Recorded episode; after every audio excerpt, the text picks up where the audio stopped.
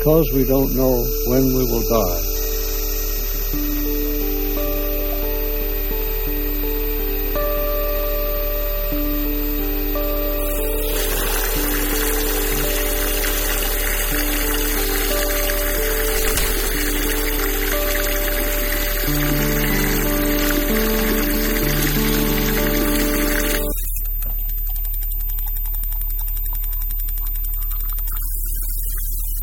好，欢迎收听第一百七十九期的迟早更新，我是任宁。我是锵锵。哎，那就像前几年那样啊，到了春节呢，迟早更新就会进入一个日更的节奏，变成读书节目。迟早过年，各位过年好。你为什么一上来就叹气？嗯，大家新年好。那在这个壬寅虎年的除夕夜里呢，迟早过年又跟大家见面啦。这已经是我们连续第五年在春节期间做日更的特别系列啊，每年都过不好年。大学都要毕业了，五年了。嗯，那从今天到初六啊，就跟往常一样，我们在接下去的每一天里面都会更新一集跟阅读相关的内容，敬请各位期待啦。嗯，呃，而今年呢，跟往年一样，跟往年有点不一样。啥意思？就我们不是每年都会做一些这个尝试嘛，新的一些尝试啊，对，所以就是今年还是跟往年有点不太一样的。嗯，我们都知道，二零二一年是很多人非常喜欢的科幻作家斯坦尼斯瓦夫莱姆他诞辰一百周年的纪念。那么以我们马后炮的这个风格呢，我们就打算在二零二二年的开头，嗯，用七期播客节目向这位大师致敬。对，嗯，之前我发布了海报嘛，然后今年的海报跟往年不一样，我们没有写那个节目的标题啊，所以让大家也猜猜看呢。有的朋友其实已经猜中了今年的这个，呃，不能不完全算是宇宙主题吧，但是确实是比较相关的。那可能有很多朋友还不太了解莱姆啊，或者说对科幻这种类型文学不是很感兴趣的，那也没有关系，因为我们在这七期节目里面会涉及到很多书啊，那其中只有一小部分是科幻。嗯。其实十一本书里面只有一本是科幻的。嗯，呃，像你说的，那在进一步讨论之前，要不我们先简单跟大家来介绍一下莱姆吧。嗯嗯，先从最简单的开始说吧。斯坦尼斯瓦夫莱姆，一九二一年出生在利沃夫的一个犹太医生家庭啊。他出生的时候呢，这座城市其实是属于波兰第二共和国。那经历过二战和战后的各种政局纷争啊，现在是属于乌克兰了。呃，莱姆他是一个非常难定义的人啊，他被说的最多的当然是科幻作家这个身份，但除此之外呢，他还是哲学家，还有医学博士的学位。他在战争期间呢，参加过抵抗纳粹的地下运动，战后参与创立了波兰宇航学会，嗯，还是一个控制论的专家啊。你去看他的作品，对这一点其实是是就很明显。是的，他写过很多作品，创作的范围非常的广泛。甚至让同样是科幻大师的菲利普·迪克呢，一开始很喜欢他，但是后来觉得这个人是不存在的。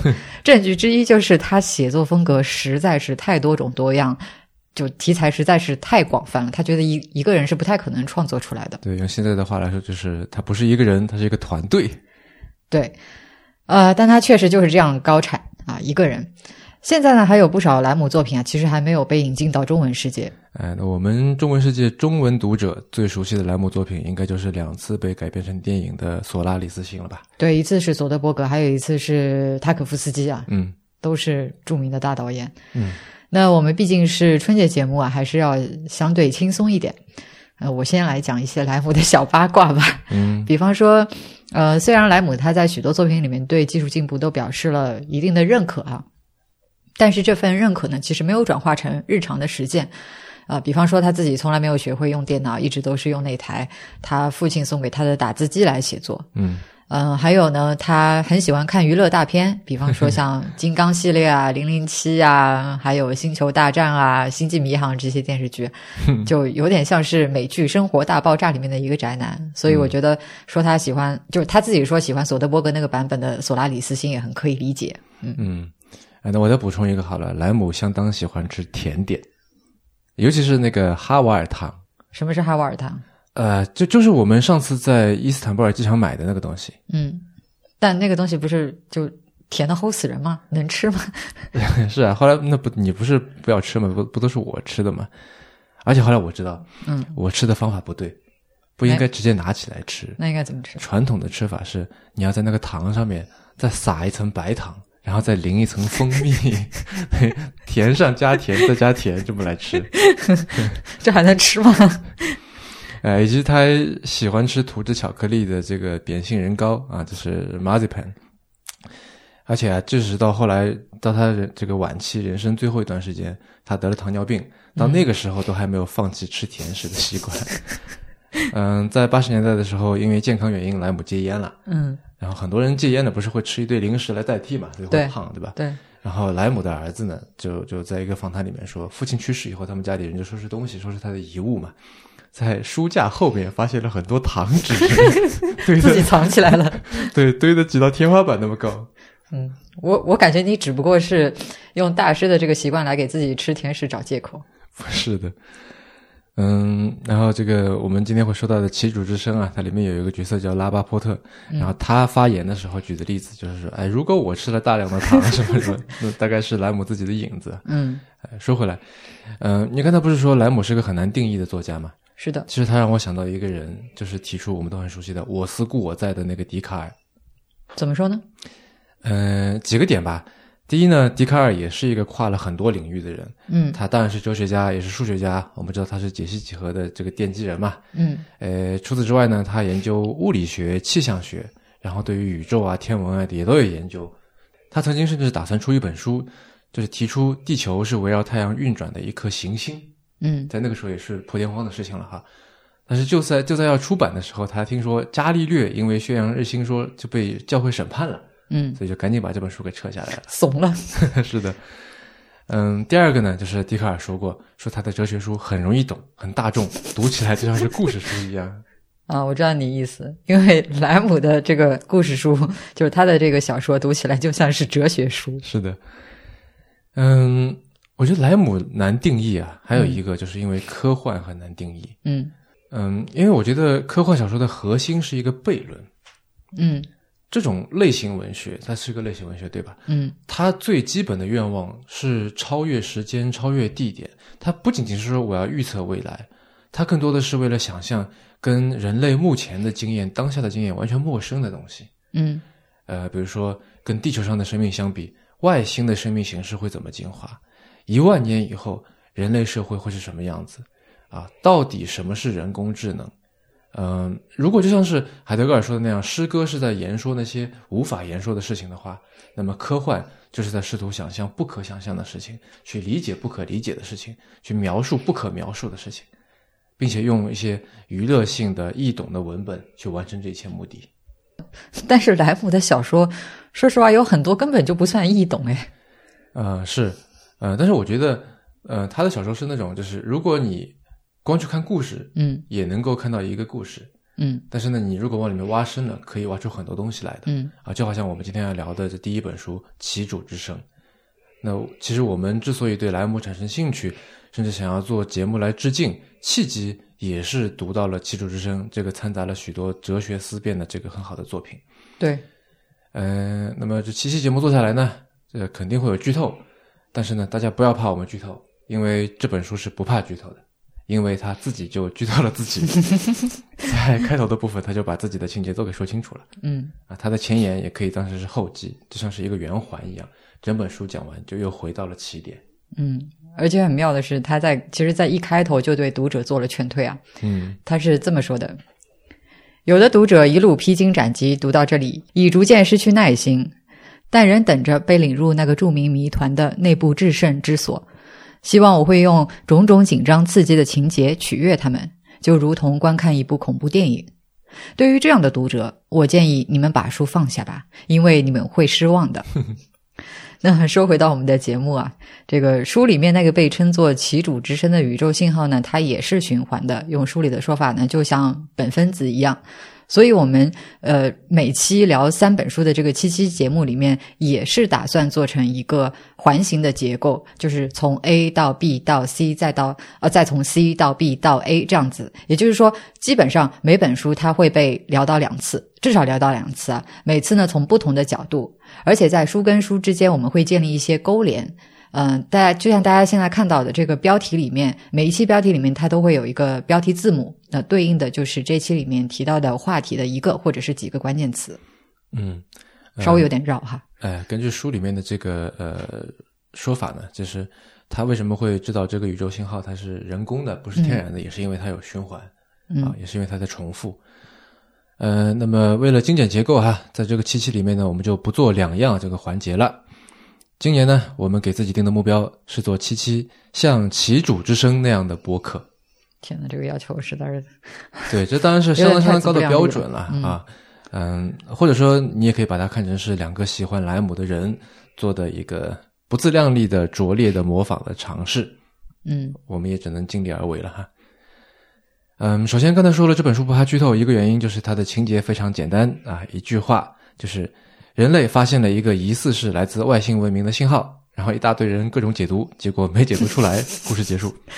高度浓缩的话，确实就是这样子。嗯，哎，那另外一个不怕剧透的原因呢，就是旗主之声的魅力啊，其实不在于故事情节多么跌宕起伏，莱姆刚才自己也说了，嗯，而是在于当中穿插的那些思辨。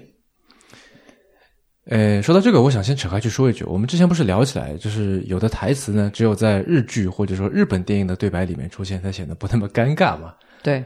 哎，我前两天在看孔亚雷的新书啊，《极乐世界指南》，里面说到一个点，就是波兰文学家、波兰诗人啊，比如说扎加耶夫斯基啊、米沃什啊、辛波斯卡，他们经常用一些对于现代诗来说很危险的词。什么叫危险？其其实就是显得俗套。嗯啊，哎，比如赞美、幸福、不幸、呃、荒谬、人类、爱、这世界，就像这些词啊，容易显得俗套。嗯，但是波兰诗人就敢用这些词，而且他们用起来就显得很自然、很妥帖，毫不做作。为什么呢？要回答这点，首先我觉得要问的是另一个问题，就是为什么我们会对这些词美啊、热情啊、崇高啊这样词感到厌恶？我觉得是因为。与这些词紧密相连的是一种政治化的确定性，嗯，哎，它是一种绝对真理。但现代主义我们知道是主张祛魅的嘛，是反对那种教条式的绝对真理的，嗯嗯。但你也可以可以说，这并不是这些词的错，是我们的错，是我们用各种成见，通过各种反讽去污染了这些词，嗯，对吧？就好像我们现在说是啊崇高的理想，嗯，有的时候你会觉得这是在在讽刺人。这种感觉啊，对，我们用这些反讽啊，去污染了这些词。但是波兰诗人就有这个本事，去给它还原到本来的面目里面去。那做法当然是各显神通了。嗯，但是扎加耶夫斯基的方式特别有意思，他就是赞美和展示这个世界的不确定性啊，用确定性的这些词去展现世界的不确定性。那在这里我不展开了，大家自己去看他的这个诗哈。嗯，呃，说回来，不是说莱姆吗？为什么扯到孔亚雷的新书上面去了？呃，我之所以会扯开去说那些呢，因为《旗主之声》给我的一大印象就是怀疑啊，嗯，suspect。那首先，《旗主之声》出生出版于一九六八年，嗯，这是一个什么样的时代？在这本书出版之后的后一年，一九六九年七月二十号，美国的阿波罗登月计划成功了，阿姆斯特朗在月面上行走的那个画面在全世界播放，人类第一次踏上了外星球啊，这是我的一小步，人类一大步等等。那虽然有着冷战的阴影，但是那种对于人类自身的跟人类通过技术能够达到的那种成就的乐观，可以说是达到了某一种顶峰。那种世界或者说宇宙对于人类来说，只分成两种，就是已经知道的和还没有知道但是确定最终归会被知道的那些这这两个部分的这么一种乐观。嗯，那在这里我想岔开去说一句这个《技术之声》这标题。我不懂波兰语，但是我查了一下，也问了懂的朋友。其实波兰语的标题直接翻译的话，直译的话是“先生的嗓音”或者“这个圣人的声音”，就是 “Lord's Voice”。嗯嗯，就是主之声。嗯嗯啊，没有“旗”这个。那为什么这个会翻成“旗主之声”呢？因为它的英文版标题叫做 “His Master's Voice”，嗯，加了一个“旗”字。对，因为它是从英文版翻译过来的。哎，对。嗯，而在《旗主之声》出版之前呢，英国就有一个很有名的唱片厂牌叫 His Master's Voice。嗯，然后后来这个品牌还有了唱片店，名字就是这个首字母的缩写了 HMV。这样，他们是不是之前好像在香港有过分店？哎，对，有好几家店在香港。嗯，最大的一家好像是在铜锣湾吧，当然现在不在了，唱片店吧哈。嗯，但他们的 logo 也许我们曾经都见过，就是是一条小狗在饶有兴趣的观察一台留声机。这个 logo 其实来源于一幅油画，嗯这个画家的哥哥有一条小狗，然后这哥哥去世以后呢，画家就接着养这条狗嘛。那么有一天，画家就在留声机里面播这个哥哥的声音，他录下来了。忽然发现小狗好像听到了原来的主人的声音，有了一点反应，嗯但是好像又很困惑，那为什么主人的声音是从这么一个机器、这么一个奇怪的东西里面传出来的呢？那画家就把这一幕给画下来了。呃，莱姆作品的英文版很多都是 Michael Kendall 翻译的，然后这个人也是这个勒古恩的编辑哈。嗯那我不知道 Kendall 他是挪用了现实中的这个梗呢，还是说莱姆他自己的意思？嗯呃，顺便说一句，莱姆是很喜欢玩梗的。他的自传叫做《High Castle》，就是菲利普迪克跟高堡你说到奇人对嗯高高堡奇人里面那个高堡那个 High Castle，那时候他们的关系还不错了，后来就不行了。但是这里面的这个这个含义啊，His Master's Voice，如果我们做一些解读的话，就会很有趣。比方说呢，什么解读？比如说，我们可以进一步来想想看，小狗它真的懂得主人在说什么吗？它真的懂得这是我原来的主人的声音吗？它会记得这个人吗？它会像人一样去怀念吗？还是只是说它听到了某种它曾经长期接触过的音调，那种说话的节奏，听到了似曾相识的只言片语，于是它的记忆被唤起来了。就像我们小时候上课的时候，听到老师提了一个你知道答案的问题，嗯然后你就哎高高举起了手，很兴奋。为什么兴奋？因为你知道答案，因为你熟悉嘛。但你可能并不真正了解这个问题。嗯，或者说，就好像你在 B 站上面看到一个关于家乡的视频，然后就说就发弹幕什么呃东北人前来报道啊，成都人前来报道啊这样子。嗯，是。然后我再多说一句，就是关于这个小狗，你刚才列举的这些问题的话，我们之后也会聊到一本相关的书吧，嗯来解答其中一部分问题，或者是提供一些思考的角度。嗯，可以把这个狗放到核磁共振里面去看一下。呃，说回来哈，嗯，跟刚才那个类似的，莱姆曾经说过一段非常有意思的话。嗯他说：“我们真的想征服宇宙吗？我们真的想感知宇宙吗？其实不是，我们只不过是想把地球的边缘推到宇宙的尽头。那然后套到七主之声的这个语境里面，就是在说，我们真的是在寻找地外生命吗？我们真的是在解读外星人的讯号，在寻找外星人吗？我们真的是想要理解他们想要传达传递给我们的东西吗？其实不是。”我们只不过是在浩渺无边的广袤的宇宙里面，在寻找人，在寻找我们自己，以我们掌握的方式去寻找我们熟悉的东西。嗯所以就在六七十年代那个热火朝天的时代，我们知道，嗯，许多人都觉得人类可以借助理性去认知一切，全世界都有各种各样的社会运动正在进行。许多人都在朝着自己坚信认为正确的方式，在大跨大跨步的朝前面跑步前进。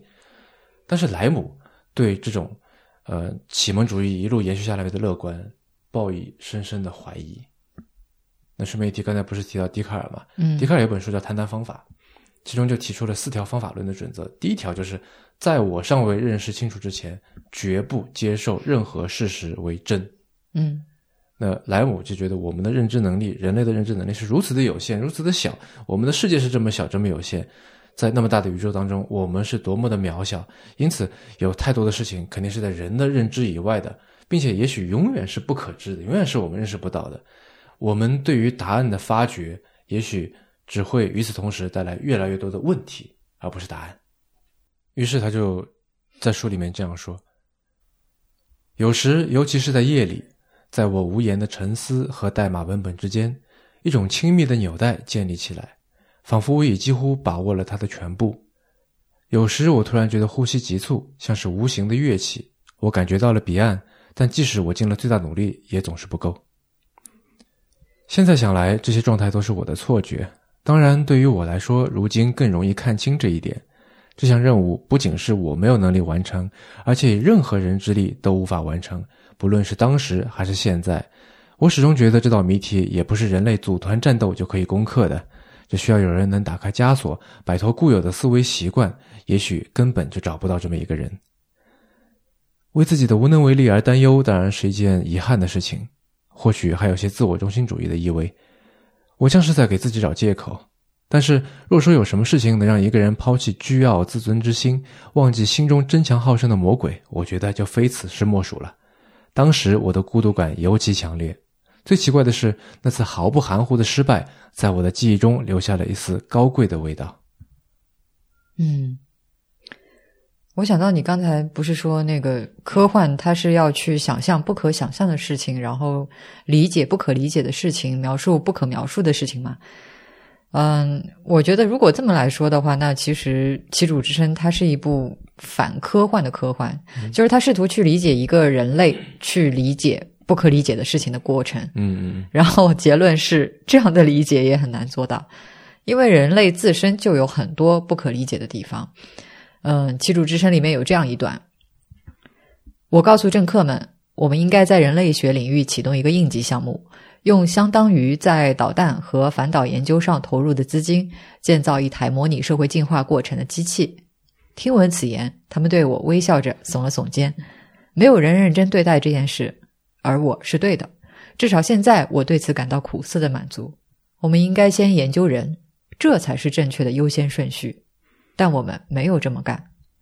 现在我们对人类的了解不够用了。让我们承认吧，这就是事实。我们现在不了解，将来也无法了解，因为我们没有时间了。是的，嗯，他在书里面也很多次提及了对于自己跟他人的不理解，嗯以及怀疑这种无望的乃至绝望的解读宇宙信号的努力是不是值得的。他也怀疑人性，然后觉得虽然技术本身是中立的，但是因为人的愚蠢和冲动，我们会把任何一种技术用于致人死亡，用于用在武器上面。嗯，他也对技术和未来有怀疑。莱姆写《技术之声》的时候，当然没有 Facebook，没有微信谣言，没有假新闻网站，但是他已经能够借这本书的主人公霍格斯教授的口去说出来，嗯说这些他的看法。他说，事实证明，自由表达的权利有时反而会对某个观点造成更大的威胁，因为被禁的思想尚能秘密的在人群中扩散。而当一件重要的事实在错误的信息洪流中迷失，当真相的声音被荒唐的喧嚣盖过，我们又能怎么办呢？那声音虽然仍在自由的回响，却无法被他人听见，因为信息技术令我们陷入了这样一种境地：听众接受的最清晰的信息来自叫得最响的那个人，哪怕他喊的话都是错的。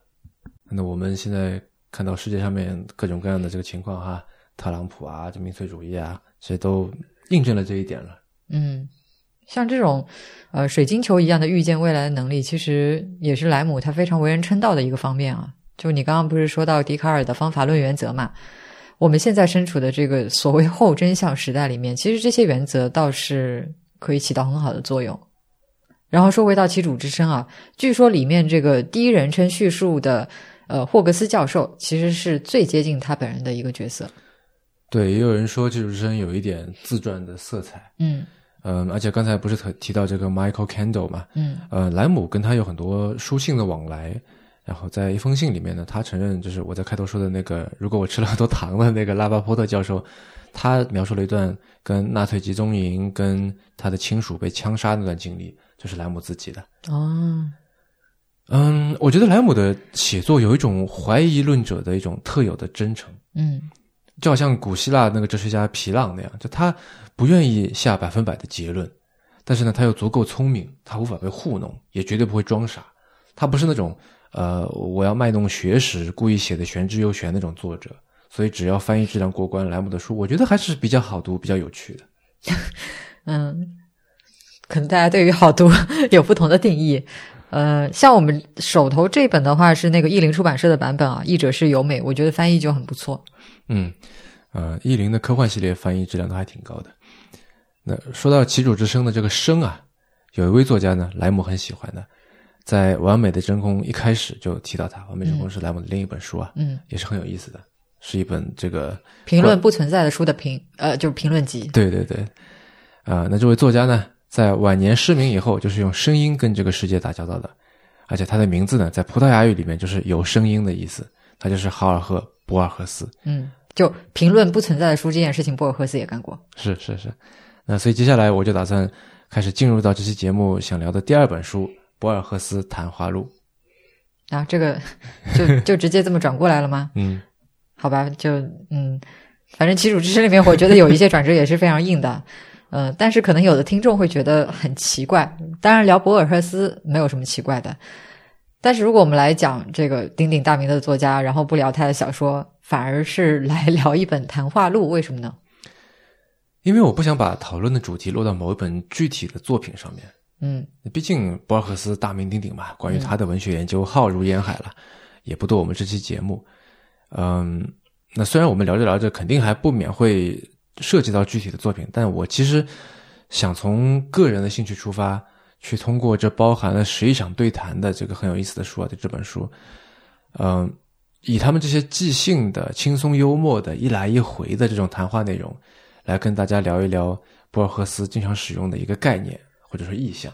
嗯以及还有一点就是，博尔赫斯说过，他说一个作家的作品除了文本之外，还有他自己，就是他创造出来的这个自己的形象。于是通过谈话录这种形式，就其实也就是一种文字版的播客吧，你可以这么理解，对吧？嗯通过这个形式，我觉得也许我们能够更好的理解他的这一点。嗯，用现在我们常用的话来说，就是人设啊。这点、哎对这点，其实我我自己也特别有感触。像我看那个费兰特的时候，我嗯看过他所有的作品，就引中文引进的。呃，然后其中我觉得最有意思的反倒是他的谈话录，他其实是书信集，嗯，嗯因为他并没有露面嘛，嗯嗯嗯。而且博尔赫斯说，他说有可能这个形象比作品更重要。嗯啊，那当然，这个家伙说话一虚一实，也不能全听全信哈。那关于这点，我们在今年最后一期迟早过年里面会有说到哈，就先按下非常好笑。嗯，刚才不是说起来，我们今年的节目是以循环为结构嘛？博尔赫斯有一首很有名的诗，叫做《循环的夜》，里面有这样一段，我摘出来了，强强帮我念一下。不知道我是否会在下一个循环里归来，像循环小树那样归来。但我知道有一个晦暗的毕达哥拉斯轮回，一夜夜总把我留在世上的某处。那地方在郊外，一个遥远的街角。它可以在北方、在南方或西方，但总是有一堵蓝色的墙，一棵阴蔽的无花果树和一条破败的小路。这里是布宜诺斯艾利斯，时间给众人带来了爱情或黄金，却仅仅留给我这凋零的玫瑰，这徒劳的线团。这些街道重复着我血液里古老的名字。嗯，听到这首诗，就感觉又回到了布宜诺斯艾利斯哈，嗯我们那次旅行。呃，那之所以提到这首《循环的夜》，除了循环之外，还因为我想借这本谈话录来聊的刚才说的这个概念或者意象，也多半发生在夜里，因为呢就是梦。嗯，博尔赫斯很喜欢梦这个意象啊，他喜欢到什么程度呢？喜欢到他在看到别的地方这个有关梦的故事，他要重写成为自己的。比方说，他有一个这个小小小说吧，很短的，嗯叫做《双梦记》，啊、就是从《一千零一夜》的一个故事里面改编的。这故事大概就是说呢，在从前在开罗有一个有钱人，然后他仗义疏财，结果搞得自己很穷，嗯钱都这个捐出去了，给别人了，他自己就不得不去辛苦的这个干活去糊口。那么有一天太累了，在自己家的园子里面的一棵无花果树下面就睡着了，做了一个梦，梦见有人跟他说呢，说你的好运在伊斯法罕，在另外一个城市，说你快去。那么这个人呢，就按照梦的这个指引，千辛万苦一路这个跋山涉水去了伊斯法罕。啊，到了以后呢，也没地方住，因为他很穷嘛，于是就住在一个清真寺里面，在那边借宿。然后呢，附近出了一个这个案件，有有贼，那那个当地的这个巡逻队长就来抓贼，结果贼没抓到，哎，看到有个外地人在这里，很可疑嘛，就把这个外地来的这个开罗人抓去审问了。那这个队长就问他说：“你大老远跑过来是所谓何事啊？”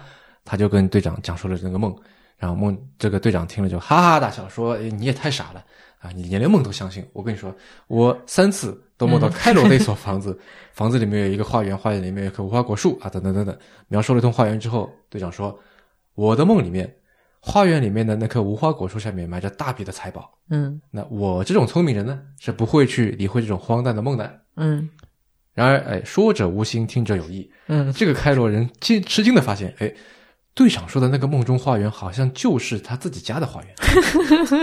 于是他就忙不迭的回了开罗，在自己家的这个花园的那棵树下面，果然挖出了一大笔财宝。嗯哎那梦在这个故事，或者说，其实，在很多博尔赫斯的创作里面啊，就是起到一个衔接、拼接啊，splice 这么一个作用。那么，它衔接拼接的是什么呢？我觉得就是想象和现实。那是媒体，博尔赫斯非常喜欢《一千零一夜》，他说它是一个辉煌的梦。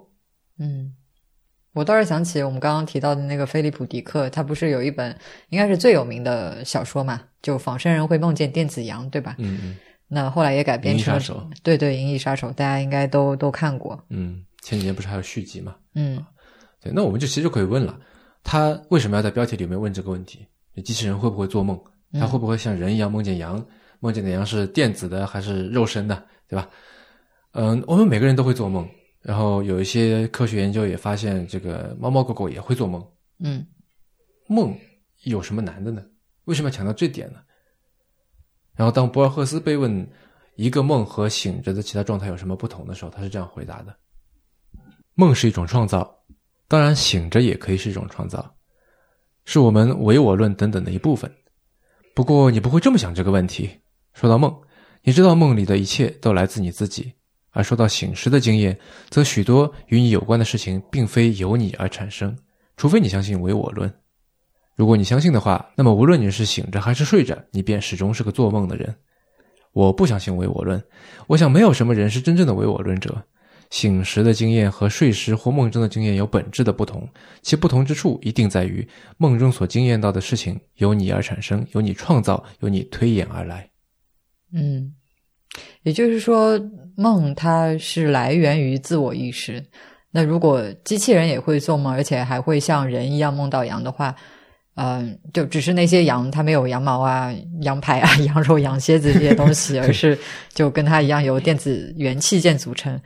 那么其实它在意识上就是一个人，对吧？只是组成身体的材料不同，是硅基的。嗯嗯，这本书里面有一段对话，我觉得特别有意思。嗯呃，但我一个人没法复现两个人的交谈，就你来跟我来分角色朗读吧。好，呃，我我就来扮演这个提问者巴恩斯通好了。嗯，你来扮演博尔赫斯。好的，我在学生时代花过一年时间来探求意识的核心，但我从未发现过。我想你没法发现，他总是避开你。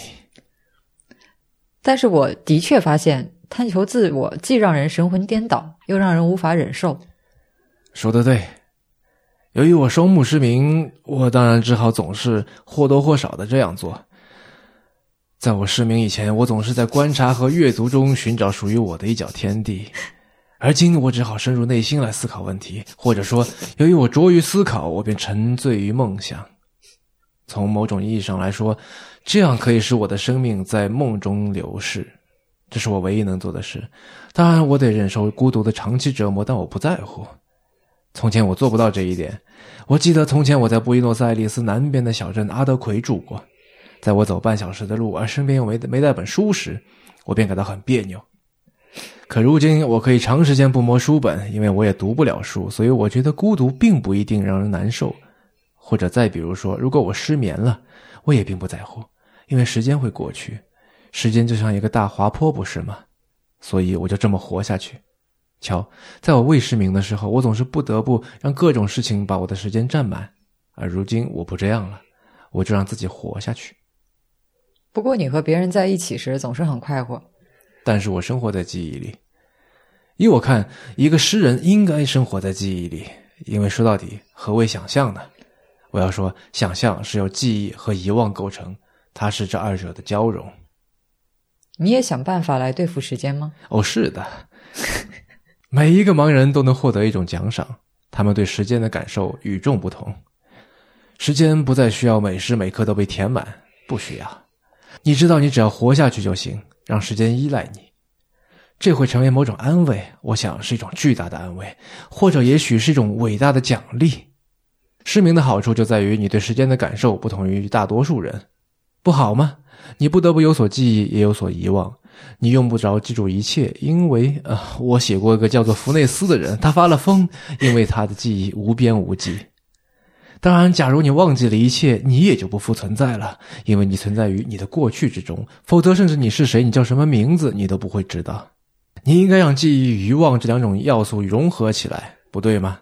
记忆与遗忘，我们管这叫想象，这是一个夸张的称谓。我知道你不用夸张的词语，因为你是个作家。是的，因为我对词语疑心很重。一个作家几乎不相信词语。还是回到我原来的问题上来吧。我企图发现我自己，这既让人着迷，又让人难以忍受。因为我向内走得越深，我自己便消失得越干净，直到我对一切，甚至对我自己的存在都不敢确定。嗯，我想是休谟说过：“当我寻找自己时，我从未找到过那个我熟悉的人。世界就是如此。”那一个人会从白日梦走向噩梦？几乎每天夜里我都做噩梦。今天早晨我还做了一个，但那不是一个真正的噩梦。什么样的梦？是这样的。我发现自己在一座巨大的建筑物里，这是一座砖造的建筑物，有很多空房间，巨大的空房间，砖砌的房间。于是我从一个房间进入另一个房间，但好像都没有门。我总是不自觉地走到院子里，然后过了一会儿，我要在楼梯上爬上爬下。我呼喊，可是没有人。那座巨大的、不可思议的建筑物空空荡荡。于是我就对自己说：“怎么回事？我当然是梦见了迷宫。”于是我也不必去找什么门，我只需坐在其中的一座房子里面等待就行了。有时我醒来，我的确有时醒来，但我意识到这一点，我就自言自语道：“这是一个关于迷宫的噩梦。”由于我知道这一切，所以我不曾被迷宫所迷。我只是坐在地板上，等着噩梦结束。我等了一会儿就醒了。你还常做其他噩梦吗？再讲几个。有两三个噩梦是我常做的。我现在可以说，迷宫是我常做的噩梦。此外，还有一个与我的失明有关。这是一个我想读书而又读不成的噩梦。我会梦见那些文字全活了，我会梦见每一个字母都变成了别的字母。当我想看弄懂开头那些单词的意思的时候，他们便暴躁起来。那些是长长的荷兰文叠元音单词。有时我也会梦见那些文字的行距变宽，然后字母伸展出枝枝杈杈，在异常光滑的纸页上，那些符号有黑有红，它们长得那么大，简直让人受不了。等我醒来，那些符号还要在我面前晃一阵子。于是我会想好久，我再也不可能忘掉它们了，我会发疯的。这些梦境大概常常出现，特别是在我失明以后。我老是梦见我想读书而读不成，因为文字会活起来，这也是我常做的噩梦之一。另外一些梦是关于镜子，关于戴面具的人的。我想我有三个基本的噩梦：迷宫、写作和镜子。别的噩梦就多少和大家的差不多了，而那三个是我常做的噩梦，我几乎每夜都做。在我醒来后，他们不会马上结束。有时在我还没有完全入睡之前，我就已经身在其中了。很多人在沉睡之前就开始做梦。醒来后还要再做一会儿，他们是在半道上的小客栈里做梦，不是吗？在醒与眠之间。嗯，非常有意思，就是像两个高手在打机锋。呃，我稍微介绍一下，是在看益智片吗？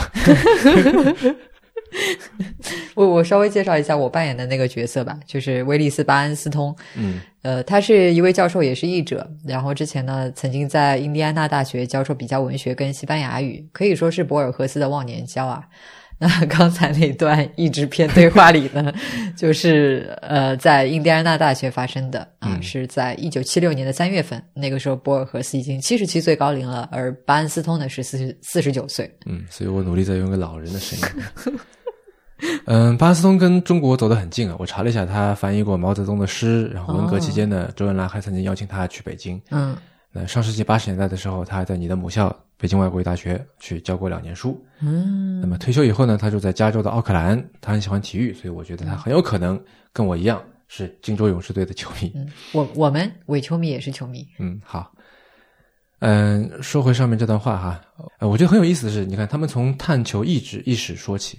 然后说到了时间，最后说到了梦，嗯，就这让我想到，我们一般认为意识是主观的嘛，就是想象，对吧？对，啊，我然后我们一般认为时间是客观的，是现实的一部分，嗯，但是在在这段对话里面，一方面他们把意识作为一种客观存在去探求，二方面博尔赫斯又说，时间对于他这么一个主失明的人来说是类似主观的一个存在，嗯，是时间依赖于他，嗯，而横跨在这两者之间的主观客观之间的。就是梦，他不是说嘛？从某种意义上来说，这样可以使我的生命在梦中流逝。嗯，这个让我想到《奇主之声》里面，就是那个主角霍格斯教授，他回忆自己童年时面对临终之际的母亲，就没有办法抑制住自己的那个傻笑嘛。然后他是这么写的：当时我九岁，母亲极其镇定，堪称力量与宁静的化身。她躺在挥之不去的苦痛中，是医生们延长了这苦痛。昏暗的卧房里充满了刺鼻的药味。我陪在母亲身旁时，尚能控制住自己。可一旦我离开她，从身后把门关严；一旦我身边没有其他人，我就会朝向她病榻的方向欢快的吐舌头。这还不够，我还要跑进自己房间，气喘吁吁的在镜子前面上蹦下跳，攥紧拳头扮鬼脸，满怀喜悦的咯咯傻笑。满怀喜悦，我清楚的知道自己的母亲正在死去。从那个早晨开始，我就陷入了绝望。那种绝望之情与被压抑的咯咯傻笑一样真实。我记得那笑声吓倒了自己，但同时，它也带我超越了已知的一切。在这有悖常情的行为中，我受到了一种炫目的启示。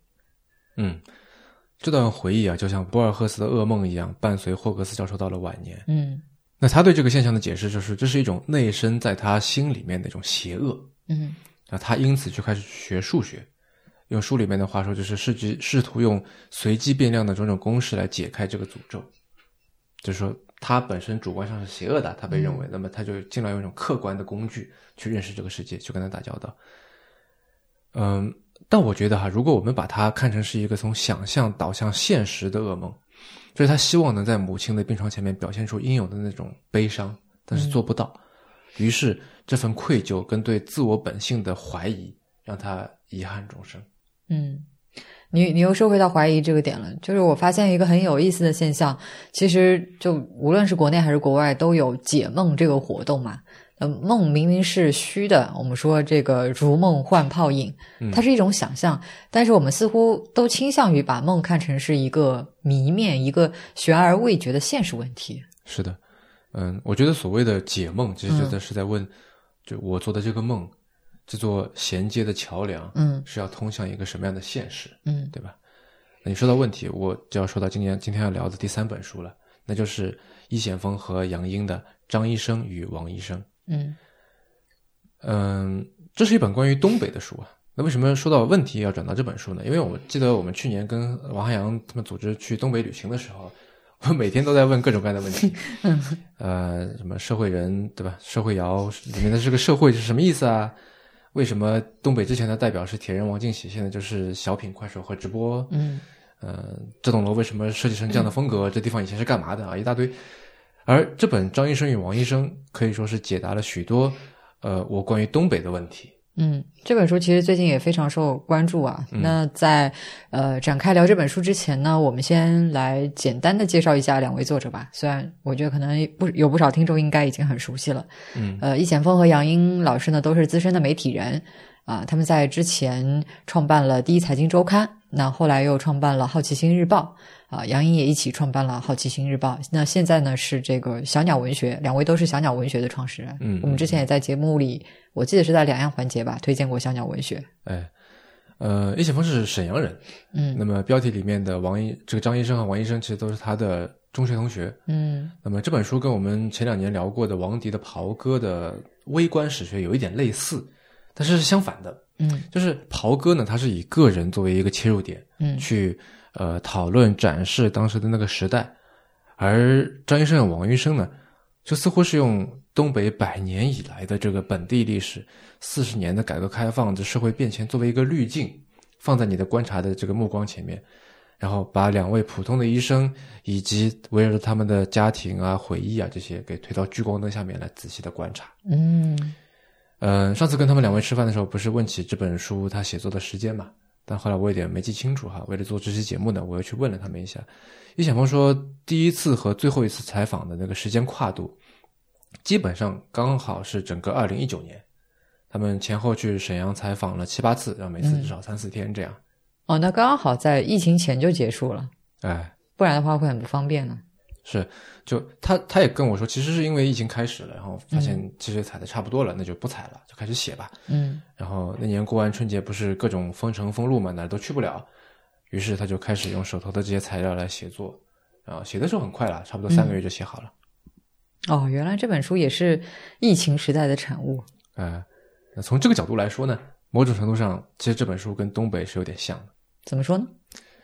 你想嘛，东北地区在清末明初的时候兴起来，其实也是受到各种冲击的影响，嗯自然灾害、旱涝、旱涝饥荒啊，这个外国的侵略战争啊，异国殖民啊，大规模的人口流动啊，传统闯关东嘛，对吧？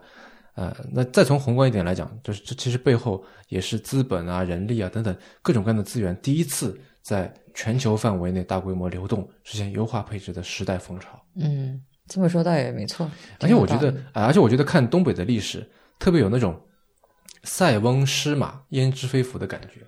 嗯就刚才说的那些事情，不都是负面的嘛？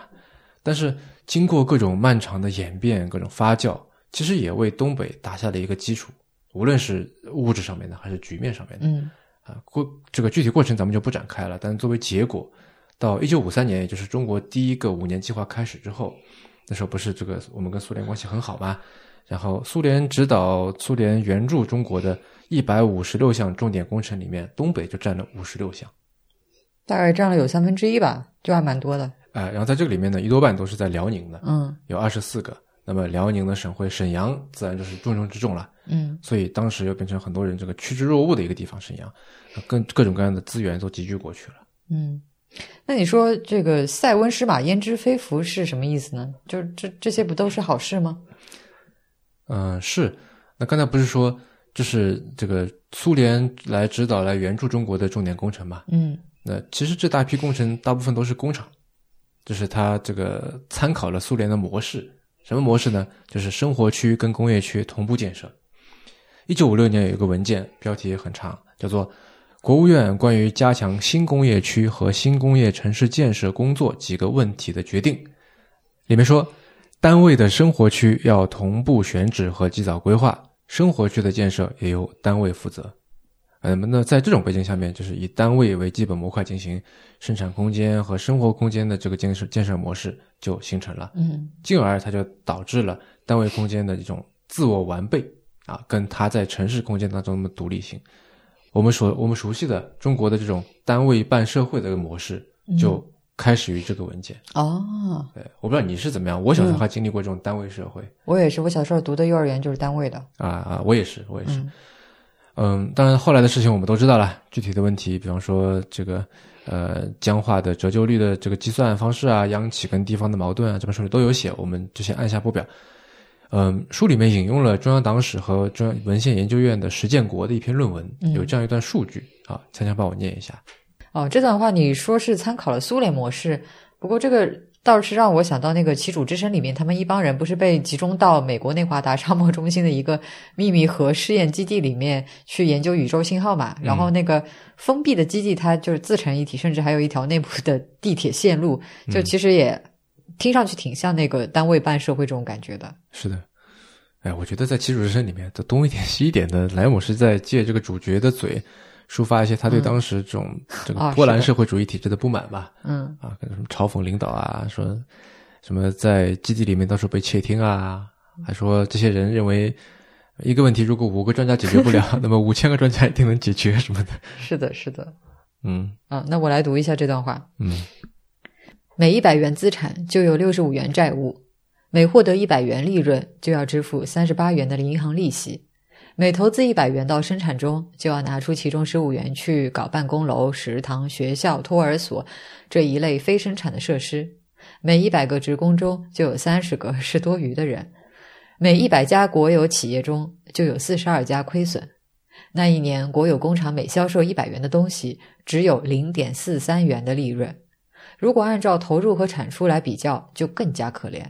每一百元资产只收回零点二三元。尽管银行在过去三年降息七次，还开征了利息所得税，但是你要把一百元存在银行里面，什么也不干，这一年下来还有一块多钱的利息呢。是的，那谁都能看到事情出了问题。嗯但这本书里说呢，在八十年代末和九十年代早期，国营企业的衰败，在沈阳工人的嘴里面呢，通常还是厂子里那些王八犊子操蛋玩意儿瞎鸡巴整，好好厂子给他们造完了，败家。对当初都还是这么说。就大家都觉得，哎，得改，不改不行。但每个人都觉得改革的反面是离他们最近的那个人。嗯呃，车间主任啊、厂长啊、工业局局长啊、纪委主任、市长，这这么一层一层的责备上去，总体表达的就是我没摊上一个好领导。嗯每个人都觉得问题最终是这个在总理那个层面的。然后这段的结尾啊，书里面的这写法让我想到博尔赫斯的《小径分叉的花园》里面那句很有名的，就是让你分不清楚是什么时态的那么一句话。嗯那句话是：应当把将来当成过去那样无法挽回。让我想起这句话。嗯然后这本书里写的是什么呢？工人还是企业的主人翁嘛？主人翁感觉到自己被抛弃，还要再过几年，那些烦心事会在更晚一点成为让整个沈阳都陷入恐慌的问题。嗯，听上去很有决定论的意味。嗯那关于后面这段历史啊，也就是上世纪九十年代下岗潮带来的各个层面的冲击，呃，其实现在已经有很多文艺作品都表现过。我第一次知道沈阳的铁西区，就是因为王斌的纪录片《铁西区》啊。那这两年呢，有所谓的这个东北文艺复兴，对吧？嗯 东北作家三杰啊，那他们写的呢，其实也是以这个时代的故事为主啊。嗯，其实他们写的，我觉得某种程度上像是一种伤痕文学哈、啊，像那个其中，呃，三杰之一吧，双雪涛，我们在前几年的迟早过年里面也有介绍过，飞行家，是是，嗯，呃，我第一次知道铁西区，倒是还早一点是因为艾敬唱了那个艳粉街的故事。嗯。嗯，这个地方好像双雪涛是读成盐粉街，我不知道为什么。嗯，那虽然那个时候东北受了很大的冲击啊，但其实影响并不仅仅局限于东北。我们现在不是开玩笑说海南是东北四这个东四省嘛，对吧？嗯，其实这个事情跟东北的下岗潮很有关系，因为海南是一九八八年从广东分离出来，独立变成一个一个省份嘛。嗯然后紧接着九十年代就很多人就跑到海南去去炒楼，对吧？去搞投机，后来就有了一大批的烂尾楼卖不出去，可能也造不完，于是呢就跑到全国各地去推销嘛。然后刚好那个时候东北很多人手里都有挺大的一笔钱，这笔钱哪里来的？就是厂子给的买断工龄的钱。哦，然后就有一部分人用这笔钱买了海南的房子，口口相传，于是就不少人在这个东北人在海南就买了房了。嗯。然后关于这个铁西区啊，我再补充一点，就是从二十一世纪初开始，沈阳市政府就在做一个叫做“东迁西建”的改造计划，就是把那些工业企业拆迁出去。然后这个老的铁西区呢，由于离市中心比较近啊，区位比较优越，在工厂都搬走之后呢，接盘的就是地产开发商，那政府就获得了这个卖地的收入哈。是的，呃，关于这段历史呢，书里是这么写的：拆除一个庞大的铁西区，有助于盘活主政者的资产。那些旧厂房、铸造厂也罢，拖拉机厂也罢，如果一百三十家工厂继续留在那里，就意味着这些通常是全民所有的国有大厂继续奄奄一息的等待死亡。他那动辄上万的工人并没有什么重新上岗的机会和可能，自然意味着它不会产生新的价值。它之前的那部分可能只剩下厂房和地皮，这些唯一值钱的东西掌握在工厂经营者手里的时候，不会产生一丁点儿价值。但如果把它置换出来，可能就完全不一样。对于级别不高的区级政府来说，面对这些积重难返、狼狈不堪的庞然大物，现在可能是唯一的机会。通过卖地，把央企所有的地变成沈阳市有，这是一种财富再分配。当然，说是救活也可以，只是它以另外一种方式再生。产业工人不会在这个过程中获得新的机会。工业主导型城市化的完成分为两步：第一步是产业工人的聚集，第二步是产业遇到问题。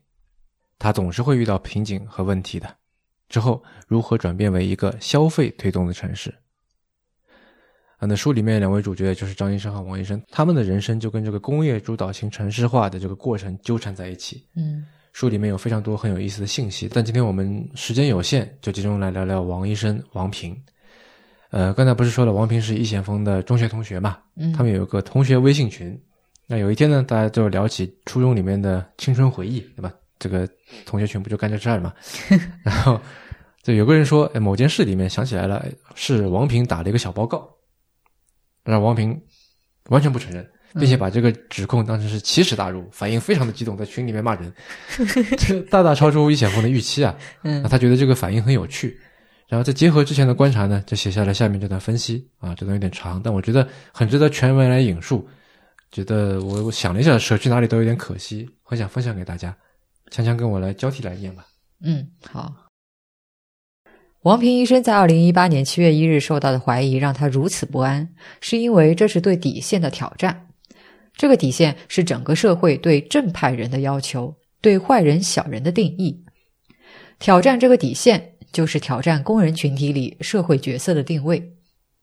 一个正派人就是要对权威或者机构保持一种距离，因为一旦表现出特别上心的感觉，可能就意味着你是个积极靠拢权威的角色。在这个文化当中，积极与假积极的区分并不明显，甚至不屑于做出区分。一个正派人应该保持洁身自好。所以，当傅同学打小报告的指责突然而至，那就值得王平为他赌咒发誓。我是在了解王平与女儿相处的过程中，才一点一点梳理出他这种思维特色的。我们第一次见面说起他的女儿王子琪，得到的信息包括：青春期偶尔跟妈妈吵架，当时正准备中考，目标是直升育才，经常指责王平思想落后。呃，补充一下，这里的直升育才说的育才是当地一所很好的高中哈。育才一般都是当地比较好的高中。嗯，呃，我接着念。王平太太李丽也表示出对女儿的不理解。在他们的完美计划中，王子琪应该出国完成学业，但女儿很快将这个计划归结为父母落后的表现。中国这么好，你们为什么总要我出国呢？他召集入共产主义青年团，将来要加入中国共产党。我们俩怎么讲一些事情？不行，不能说中国不好。网上有些小文章说美国其实不好，然后他可信了。我说这写的比较片面，你长大就明白了。他不信，这不对。现在还是这样，这不能争。最后就不说了。不说归不说，王平继续他的不理解。在聊过多次之后，王平的态度大体如下：他对国家没有反感，与很多这个年龄的人一样，他保守而且听话，没有什么意识形态分辨能力。不想对这事儿表现得过分上心，也不大在意分析事情的能力。你要跟他较起真来，他可能还要表现出犬儒的那一面。他不理解的是王子奇为什么这么劲儿劲儿的。劲儿劲儿的这个词，就我第一次听见，其实是在那个仲卿老师那边啊。我一直以为这是就是他的口头禅。我继续念哈，嗯，劲儿劲儿的，劲儿劲儿的。应该是沈阳或者北方方言的一个词，一般来说会用于表达特别有劲儿的去做一些本来没有劲儿的事，不在常人理解范围之内。一又不是他自己的事，二又不是营房子营地，三不知道他到底想要什么东西。如果联系到前面我们说的积极分子的表现，就更容易理解这一点。王平的疑问在于，这种基于工人社会背景的解构主义，在遇到大的东西时，采取解构的态度，解构神圣高尚和假装神圣、假装高尚的东西，指出其虚弱的一面，让人看到其虚弱的本质。有的时候确实如此，而且还有一点可能特别要强调，就是王平医生这一代人在受教育之时，恰好文革刚刚结束。革命式教育，或者说假大空式意识形态教育，为社会各界所诟病。但教育体系和教育内容并没有发生相应的变化，基本上还在既有框架里持续。所以，教育者本人也会对自己所教授的意识形态相关内容保持一定的距离，或者保持一种审慎的态度。这种潜于其中的不必当真的判断，会潜移默化的影响受教育者，就是王平这一代人。他有很强的玩世不恭的风格。前面说到对积极分子的态度，解构各种庄严和大的家伙的时候，都会有这种态度在里面。嗯，这种玩世不恭也好，解构各种庄严也好，这就是刚才说到的波兰式人解决的那个问题啊。那我接着念，这是一种基本的人生观：保持距离，与积极分子保持距离，与当官的保持距离。你是普通人，普通人应该有普通人的操守。与之相反的是错误的价值观，他们喜欢舔领导，他们是假积极。在沈阳的民间语境里，这样的词还有很多。这些人在假装自己要求进步，以获得更好的站位，获得更多的人生收益，最后演变为机会主义，或为不择手段攫取自身利益之一种。在王平那里，这实际上是一种庸俗。王平在用自己的人生态度来反对庸俗。嗯，这段描写你觉得好在哪里呢？嗯，我觉得这长长的一段话呀，嗯。就好像是这本将近四十万字的张医生与王医生的一个缩影。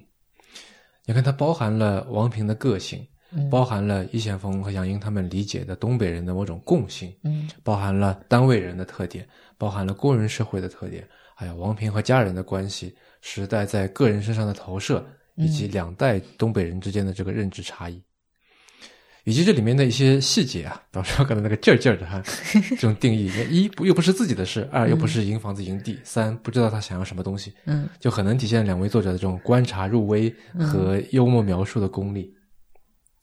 就我感觉这里面的很多细节，嗯、是要有相当程度的敏感，相当程度程度的这个 sensitive，你才能够在那个瞬间体会到的，对吧？啊，比如有的有的患者去给张医生去送礼，说南果梨，南果梨，南果梨是种当地的特产梨呀、嗯他自己家的，别客气。然后书里就评论说，似乎自己家的东西不用花钱去买，所以不关钱的事，这事儿呢就变成自家人的走动了，大家会更心安理得一些。啊，对有道理。就当然这个不仅是不止在东北哈，嗯就是其实在这个到处都会出现，但是对，这种对于其实我已经熟视无睹的这种人情世故的微妙之处的体察和思考，以及更重要的就是，我觉得是某种不加以道德判断的一种包容，让我想到一个词——慈悲。你刚才不是说到东北文艺复兴吗？我觉得现在很多关于东北的文艺作品，要么是从同情不幸者的角度，要么是就包含了某种时代大力量挤压出来的社会奇观的这么一种消费。嗯嗯、但这本书的描述，嗯，客观里面带着一种温柔的关怀，这跟单纯的怜悯是不一样的嗯，啊。至于不一样的点，就明天的节目里我们可以再展开。